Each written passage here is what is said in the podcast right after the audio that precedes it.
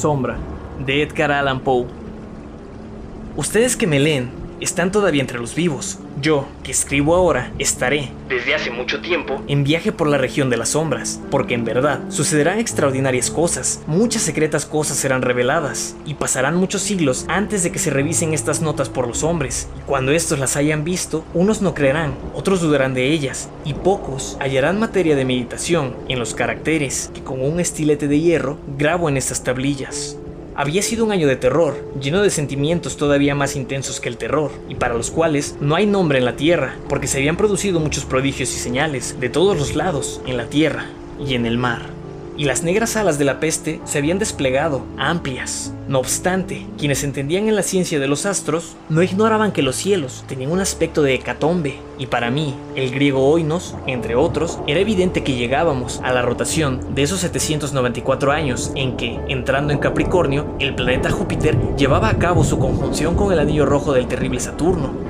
si no me engaño, el singular espíritu de los cielos ponía de manifiesto su poderío, no solo sobre la tierra, sino además sobre las almas, pensamientos y meditaciones de la humanidad.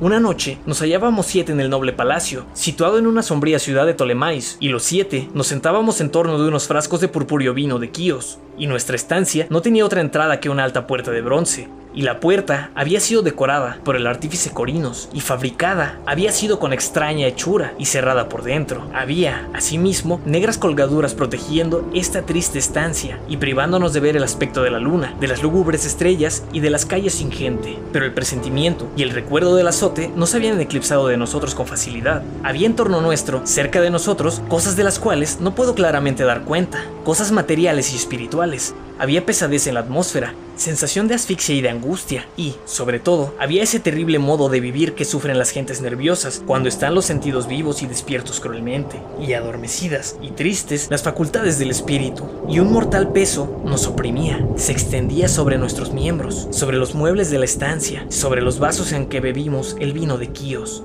y parecían todas las cosas oprimidas y postradas en esta dejadez, todo, menos las llamas de las siete lámparas de bronce que daban luz a nuestra orgía, prolongándose en delgados filos luminosos, permanecían así, y pálidas e inmóviles ardían y en la redonda mesa de ébano, en torno a la cual nos hallábamos y a la que el resplandor convertía en espejo, contemplaba cada uno de los invitados la palidez de su propia fisonomía y el fulgor inquieto de los sombríos ojos de sus camaradas. No obstante, reíamos violentamente y nos hallábamos de un modo histérico contentos a nuestra manera y cantábamos las canciones de Anacronte, que no son sino locura, y bebíamos con abundancia, aunque la púrpura del vino nos hiciera recordar la de la sangre, porque en la estancia se hallaba Además, un octavo personaje, el joven Zoilo, y estaba muerto, yacía extendido y cubierto con un sudario. Era el genio y demonio de la escena. Ah, no compartía nuestra diversión, aunque su figura, convulsionada por la enfermedad, y sus ojos, en los cuales solo a medias la muerte había extinguido el ardor de la peste, parecían adquirir tanto interés en nuestra alegría como los muertos son capaces de tomar en la alegría de aquellos que deben morir.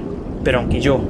nos sintiese fijo en mí los ojos del cadáver, me esforzaba, empero, en no comprender la amargura de su expresión. Y mirando obstinadamente la profundidad del espejo de ébano, cantaba con alta y sonora voz las canciones de Teos, el poeta. Poco a poco cesó mi canto, y los ecos, continuándose en la distancia, por entre las negras colgaduras de la sala, se tornaron débiles, indistintos, y se desvanecieron luego. Y he aquí que de las profundidades de esas negras cortinas, donde moría el rumor de las canciones, surgió una sombra negra, sin forma. Una sombra negra semejante a la que proyecta la luna, junto al cuerpo de un hombre cuando se encuentra en la línea del horizonte más próxima a la Tierra. Pero no era la sombra de un hombre, ni la de un dios, ni la de un ser conocido alguno. Y después de haber temblado un instante entre los cortinajes, recta y visible, se fijó al fin sobre la superficie de la puerta de bronce. Pero la sombra era vaga, indefinida y sin forma. No era la sombra de un hombre, ni la de un dios, ni siquiera la de un dios de Grecia, ni la de un dios de Caldea, ni la de un dios de Egipto. Y descansaba la sombra sobre la gran puerta de bronce, y bajo el friso cimbrado, y no se movía,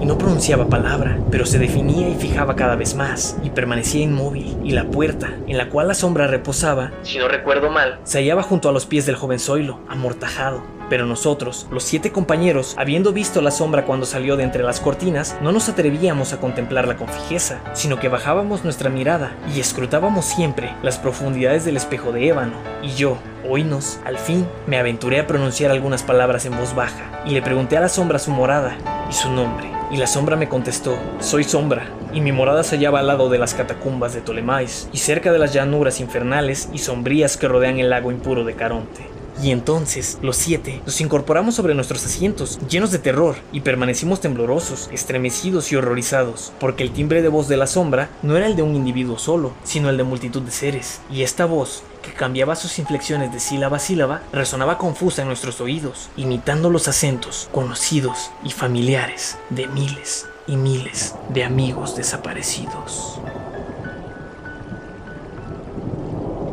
Sombra de Edgar Allan Poe.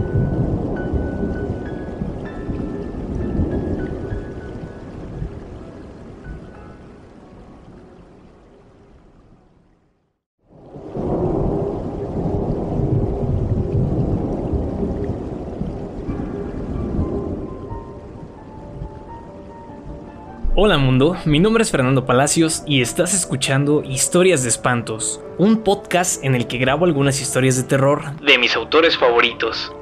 Espero que hayas disfrutado este episodio y si es así, me ayudas mucho siguiendo, suscribiendo y compartiendo mi contenido para que pueda seguir contando historias aquí. Así que dale like, suscríbete y compártelo con las personas que pienses que podrán disfrutar de una historia de espantos. Puedes encontrarme en Instagram como arroba fer.mr.bons y ahí comentarme qué historia, cuento o relato de terror quieres escuchar. Y si te ha gustado mucho este episodio, puedes ayudarme en el link de Boy Me a Coffee que está en la descripción. Gracias y nos escuchamos en la siguiente historia de espantos.